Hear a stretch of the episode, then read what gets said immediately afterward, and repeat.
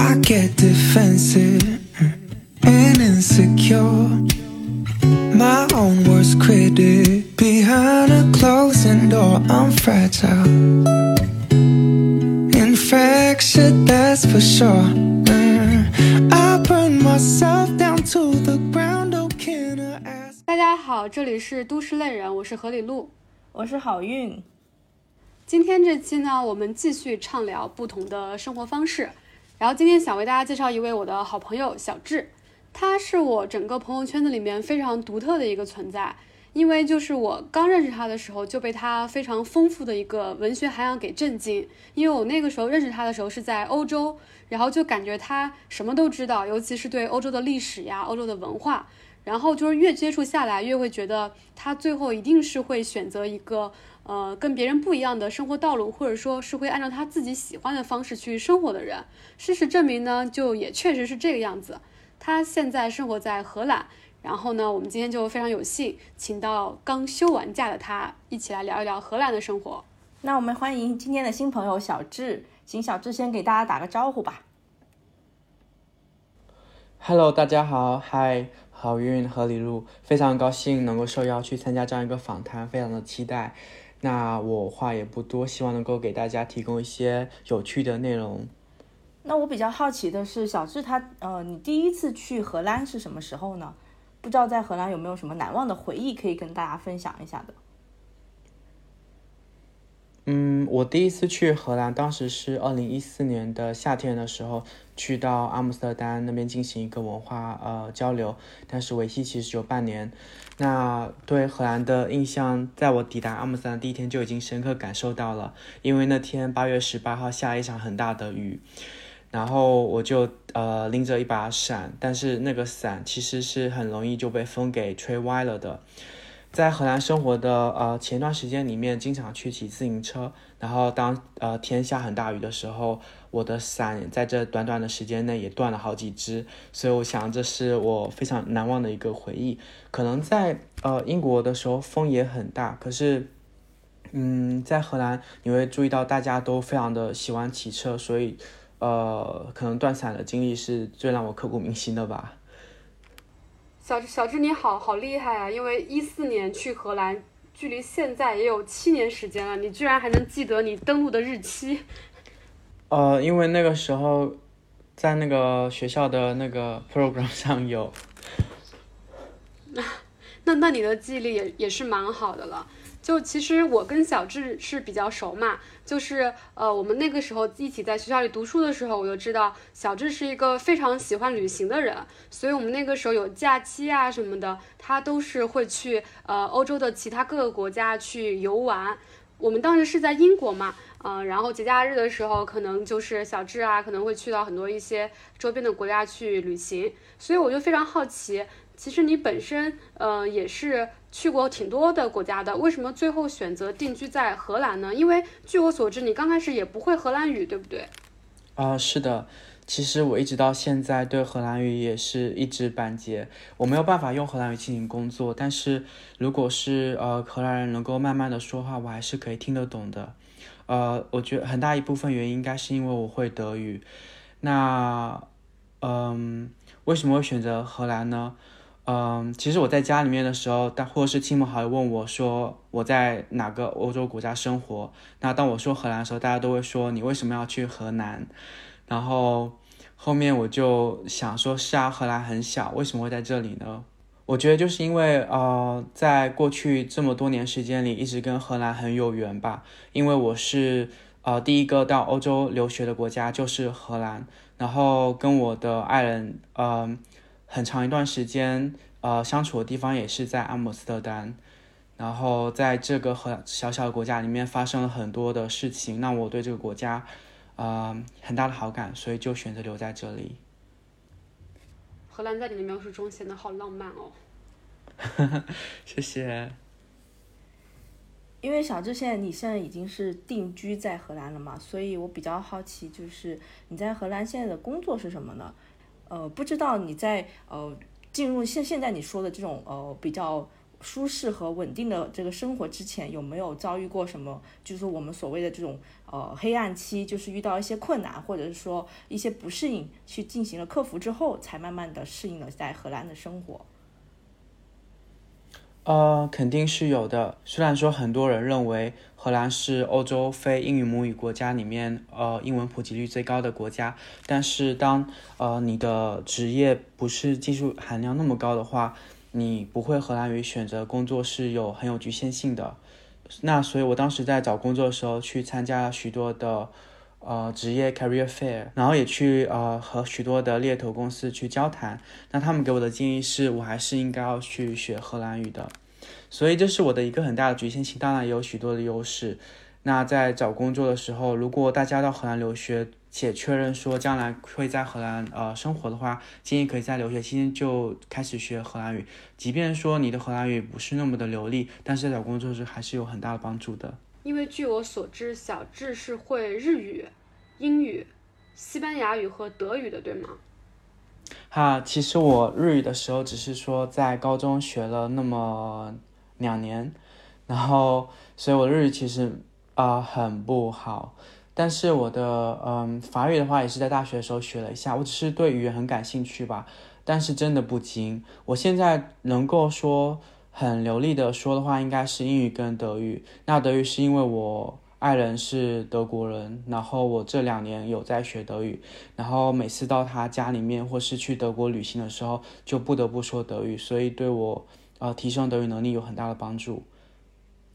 然后我的荷兰语又因为荷兰语跟德语非常的接近，所以你可以啊懵懂的去听一些他们知道他们在说什么，已经已经非常厉害了。对于我这种英语有的时候都不太 流利的人来说，就已经是觉得非常厉害的语言能力了。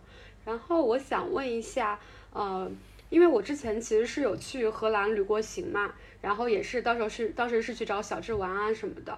呃，然后我记得当时小智也有跟我提过一点点荷兰的那个工作的风格啊什么的，呃，然后我想问一下，他整体的大概一个工作文化是怎么样的？因为，呃，像国内吧，比如说像互联网行业啊这种，啊，有的时候其实还蛮蛮 on call 的。就是可能通过微信啊什么的，别人其实都是能在下班时间，就还是能找到你，大家还是要处理工作的。我不知道荷兰的那边的一个工作文化是怎么样的，是更加偏 work-life balance 呢，还是说有一些我们不太知道的？荷兰的工作文化其实，我想很多人都觉得他非常的注重 work-life balance。然后，所以大家的合同里面都是会写三十五个小时到四十个小时，然后甚至有许多荷兰人会希望他一周只工作四天。然后荷兰的呃很大一个差别是，荷兰这边法定年休假最低是要二十天，但是实际上绝大多数人得到都是会呃二十多天，甚至到四十天的这样一个年休假情况，嗯。荷兰这边的人真的很注重呃生活质量。那你刚刚呃说的这个微信的留言问题的话，在荷兰这边是很少遇到的，因为这边虽然说大家也会使用 WhatsApp 去进行一个呃呃及时的交流，但是在呃他们不会去建立任何的 WhatsApp 群。然后大家生活一般到下班点的时候就会很快的离开，可能很多公司，呃，除了说是中资企业哇，他们的午休时间也很短就是了。但是他们到比如说到周五的时候，下午，呃，可能中午十二点多他们就会离开公司了。所以可能在荷兰生活的压力相对国内互联网企业来说会轻松一些。哦，荷兰还有一个非常有趣的文化是，他们每到周五的时候。呃，还会进进行一个叫做 Boho 的一种小酒会。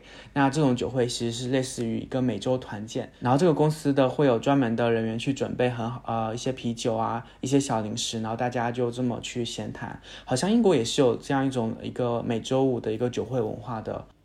我刚刚听到小智说，呃，就是他们在国外工作是没有工作群这一点，我就觉得真的是太幸福了，简直不可想象。因为我觉得。我们日常大部分的工作痛苦，其实都是来自于群这个东西，这个原罪。然后还有包括小智刚刚说的那个，呃，每周五的这个酒会团建，其实我在国内有听过，就是因为我有朋友他在外企工作，然后我忘了是哪个国家的外企，但是反正是在上海的一个外企，他们也是每周五下午，确实也是会有固定的一个小小的，大家可能会简单的喝一杯的那种文化。我当时第一次听的时候，我还不太相信，我现在听小智又提起来，我就觉得确实是 有这样的公司存在的。夏夜里的晚风，吹拂着你在我怀中，你的秀发蓬松。然后刚刚何里路也说到，小智其实在荷兰也生活了很多年了嘛。那我相信小智其实应该对荷兰的每个城市都已经非常熟悉了。我不知道你现在是不是定居在阿姆斯特丹，那或者是呃是不是其他周边的城市啊，比如说鹿特丹还有海牙都去过了，可不可以简单给我们介绍一下这些城市有什么不同的风格，或者是一些特别有趣的地方这样子？嗯，可以的。当然，我现在是住在鹿特丹呃周边的一个小乡村，叫做 c a r l i n g s f a i r 它其实是只有几百个人口的一座很老的城市。但是虽然说属于鹿特丹，它在很东边靠郊区的地方。那鹿特丹呃是一个非常现代化的城市，它在二战中的话完全都呃烧毁了，所以整个城市的中心你会发现各种建筑家，他可以非常发挥他的想象力去建造各各色各样的非常奇特的建筑。你在这边可以看到一些方块屋啊，可以看到那种快要呃倾倒掉的那种高楼大厦，然后还有许多非常大的桥梁，透跨过马斯河。那呃，大家更为了解的应该是阿姆斯特丹。阿姆斯特丹的市中心化更多是一些十七世纪的运河建筑，因为它是一个嗯十足的一个水城市，很多人叫它北方的威尼斯。阿姆斯特丹非常的有历史韵味，嗯，可能大家也很了解它呃海牙，因为它毕竟是荷兰的一个政治首都。海牙的话，它也是非常的古老，有许多呃。呃，城堡包括呃和平宫，包括国王现在正在居住的或办事的一个呃王宫，然后嗯，荷兰其实附近，其实上面这三座城市都是在呃荷兰的荷兰省。因为荷兰其实它有在过去的时候是分为很几个小小的那种伯爵国的。那像南边我们有布拉邦，布拉邦的比较大的城市有爱因霍恩，或者是像蒂尔堡，这些都是非常现代的城市，有很好的大学。那如果你往北到格罗宁根，或是往东到乌特列支的话，呃，这些城市也都是非常有历史韵味的，有很大的呃教堂。有很多古老的建筑，也有很棒的大学，像乌特列支大学或是格罗宁根大学。呃，荷兰城市，荷兰这个国家虽然说非常的小，但是它因为历史上各自为侯，每个地方有自己的一些文化特色，甚至它的地形上面，呃，也是有区别的。你呃往东南边走，像宁堡那边的话，就会有一些小山丘。虽然说我们大家讲到荷兰，都会觉得它是一个低地之国，低洼，非常的平。矮，但是实际上它的东南边是有一些小山丘，也是有很棒的一个呃 hiking 的地方的。呃，其实通过刚刚小智的介绍，就能感受到小智其实对荷兰已经是非常的熟悉了。因为我觉得小智就是那种呃，在一个地方生活或者说是求学，会很去了解那个地方的历史和文化的人。呃，但是我比较好奇的就是说，呃，荷兰。在你长期定居之后，会不会有一些呃，还是你避免不了的一些文化冲击？比如说，呃，一些呃俚语啊，或者说就是一些呃，就是怎么，或者说就是一些他们那边的一些 social 的方式呀，或者他们的一些观念呀，你有没有在不熟悉的情况下，呃，闹过一些什么笑话啊之类的，可以跟我们分享一下吗？嗯哼，我觉得。对于我而言，一个很大的文化冲击是荷兰人，当他们表示中国人那种醍醐灌顶的想法的时候，他们会把大拇指、手大拇指给放到嘴巴里面，然后会进行一个吮吸的动作。然后他这个时候，他的眼睛会会露出那种在思考的这种形色。然后当他想到这他的答案得到之后，他就把拇指拿出来，然后说，呃，将食指伸出往上指，然后说啊。然后甚至有时候他如果吮吸的力度比较大，会有那种伴随那种吧唧的声音。那其实这个是荷兰人的一个呃文化习惯。他当他做在思考的，他当他在做思考动作的时候，就是会呃将拇指放到我们嘴巴里面。可能很多中国人会觉得这样子很不卫生，有很多细菌。不过荷兰的一些呃老人、中老年人，甚至是年轻人都会有这样一个习惯。那我也是觉得有点不适应。不过当跟他们去询问之后，了解你会觉得，其实其实这是个非常可爱的一种行为。就有点像我们数钱的时候，数钱的时候，就是有的时候老一辈会喜欢用手去或者沾点口水去点钱。不好意思，我联想了一下。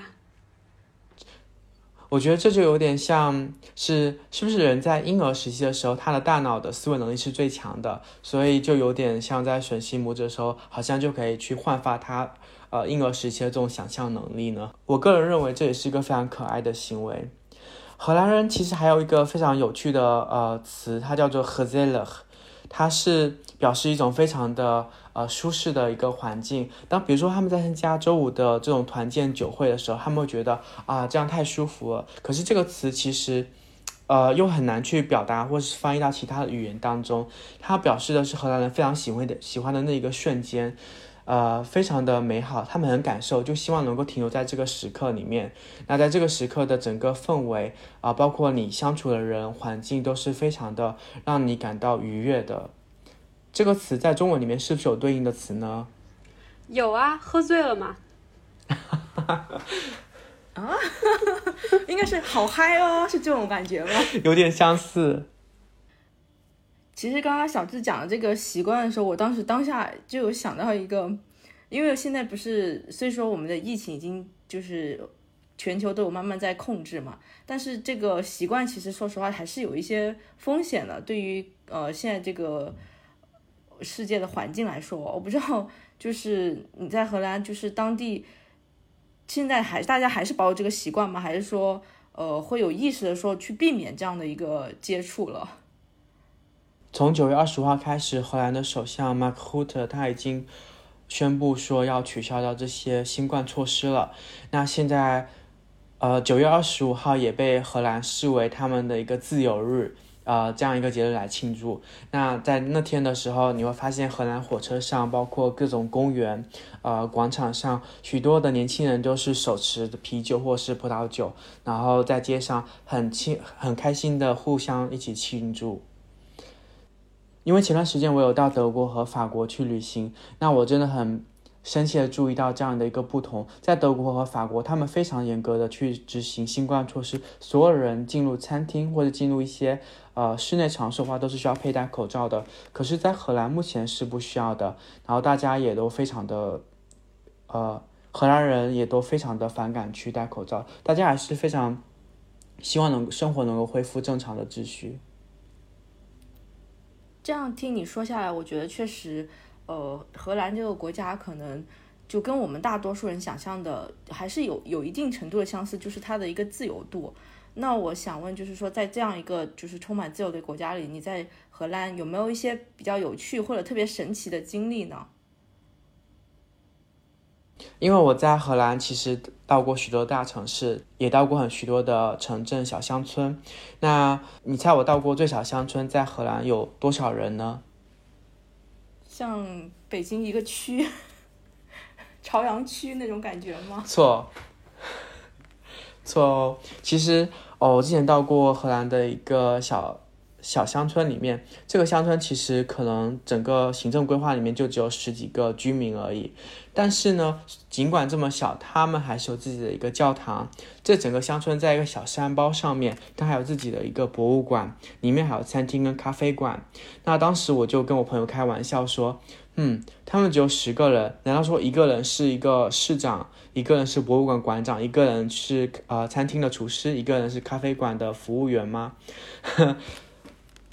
荷兰的确是一个很小国家，但是有许多有趣的地方可以走访。像我刚刚说的这一个小地方，呃，里面它的风景还是很优美的，特别是因为它在一个山包上面，荷兰又是非常的平，所以海风甚至可以往内陆吹，然后整个国家都是风很大。但是在这样一个地方，当你站在一棵树下面，然后树。看着树的婆娑的绿影，然后风吹过来，然后一望你可以一望无遗，因为它真的很平缓，所以这种感觉还是很美妙的。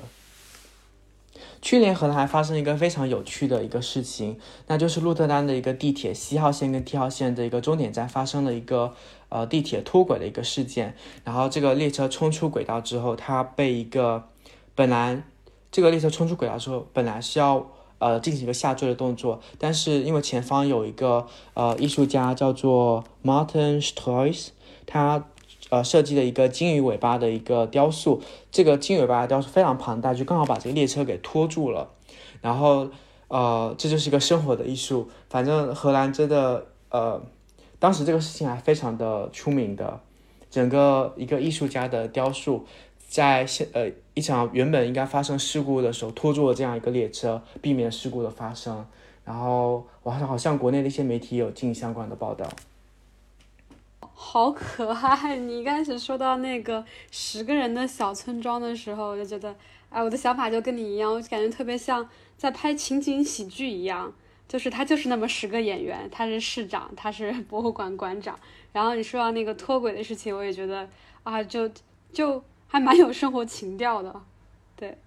然后我们其实刚刚通过小智的一些描述呢，其实能感受到小智在荷兰生活的其实也还蛮好的，然后也经常会去欣赏生活的美，因为小智确实是这样的一个人，就是很善于去发现生活中有趣和美的地方。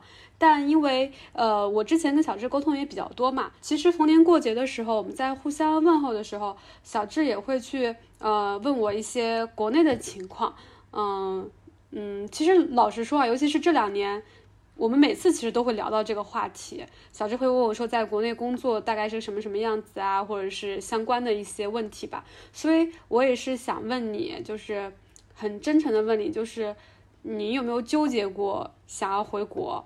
如果说是有的话，是什么原因促使你可能还是考虑有考虑过要回国这样子？嗯，因为中国人好像挺喜欢讲落叶归根的，所以我来荷兰。其实我从呃大学出来交换，后面出来留学，然后又到荷兰工作，也是经过了好多年的时间。这在我人生当中也是占了一个很大的一个时间比例了。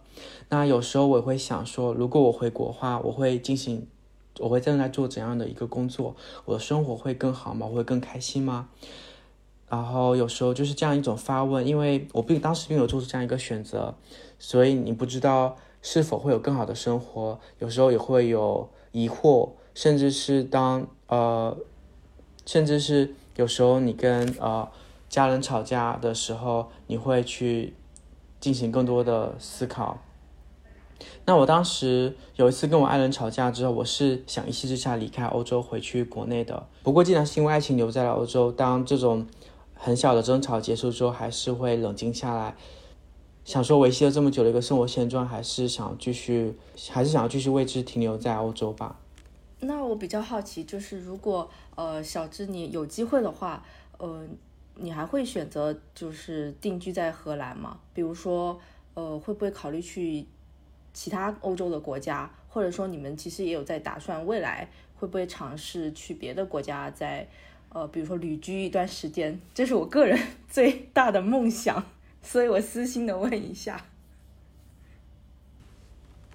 有有，其实我很，我很有，其实我对各种各样的想法，各种各样的国家都是非常的，都是很希望能够在那边住一段时间的。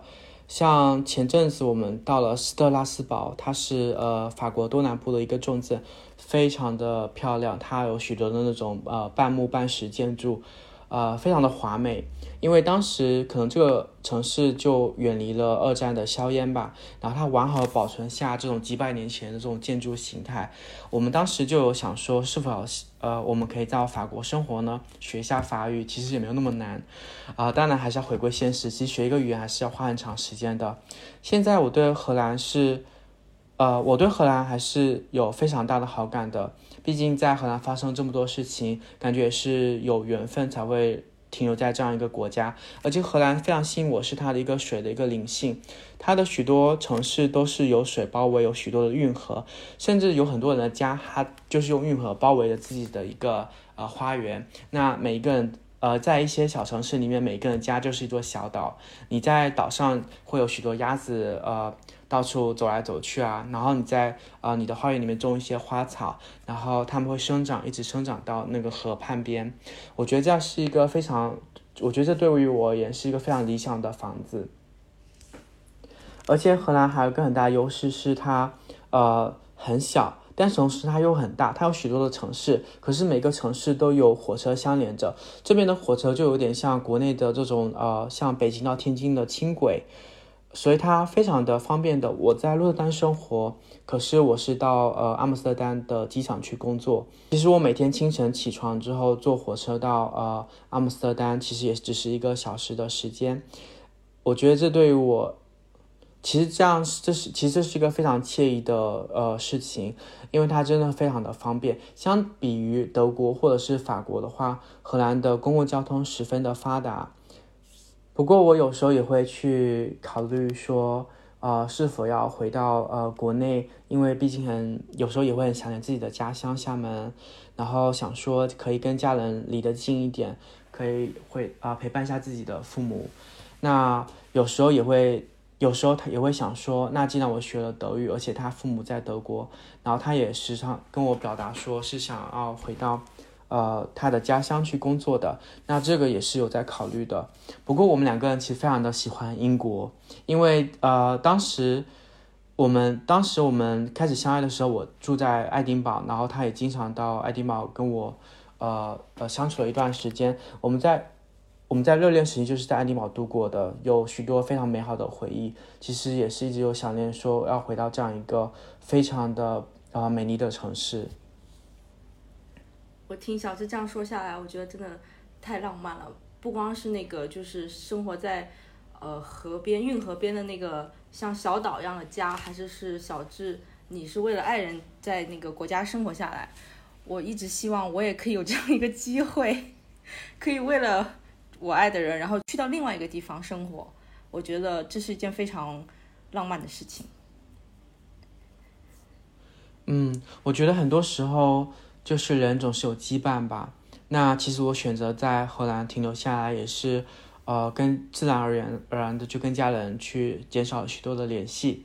那当然是这也是看个人的一个选择了。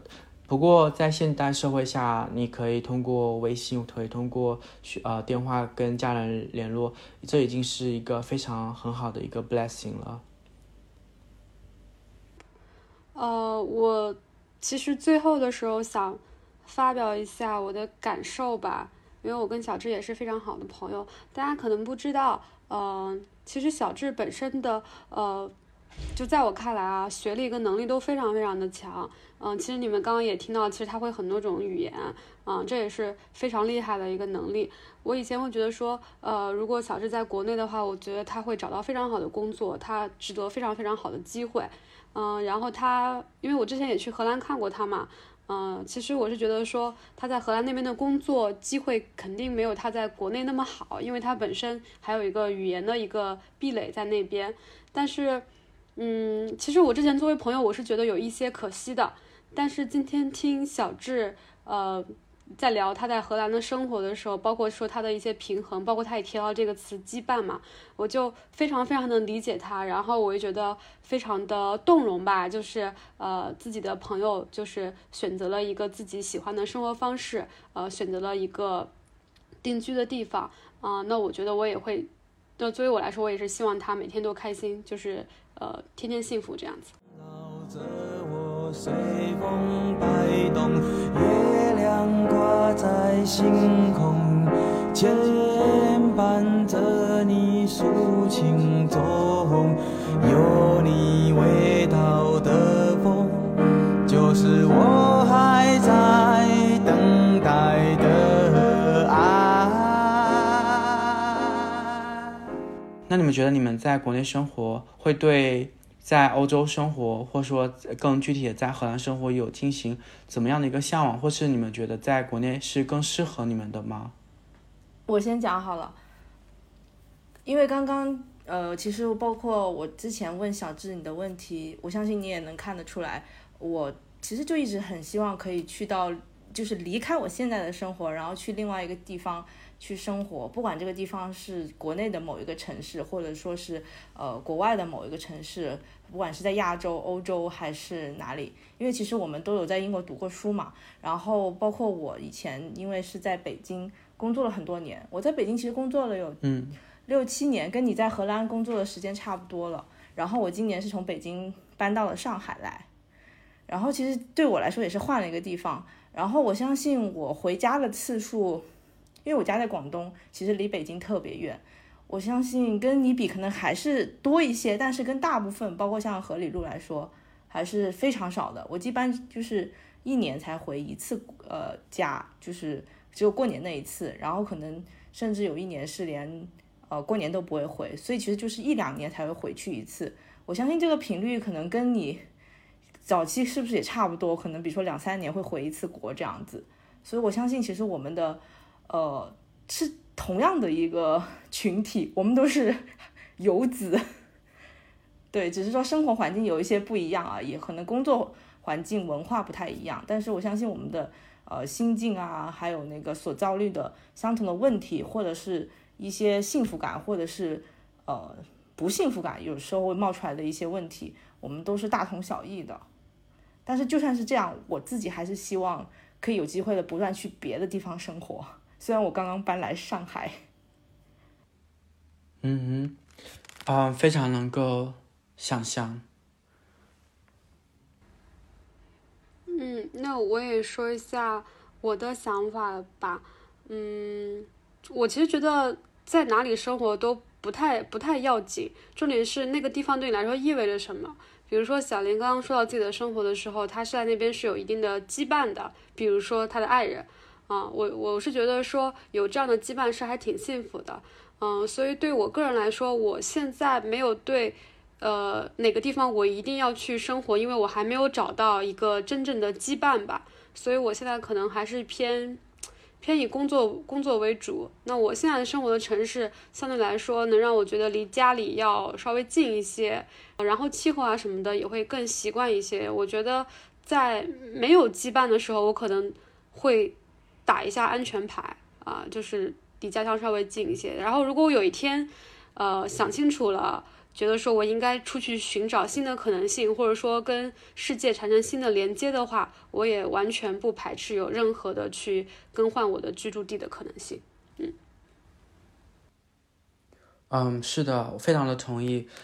对于我也是觉得，呃，你生活的地方并不重要，重要是你和什么样的人在一起，是否在你的家人旁边。那有家人地方就是家。那我一直是这么相信的，也是这么说服自己停留在欧洲继续生活下去的。那在将来的时候，正如我刚刚所说，其实我们有考虑说，我们有考虑搬到德国定居工作，可能德国对于我们也能够更好的发挥我们的呃职业所长。好，那我们就呃祝福接下来的生活就是万事都顺利。嗯，谢谢，也祝福你们的。广播节目能够有呃更多人聆听，谢谢。那我们今天就聊到这里啦，我们下期再见，拜拜。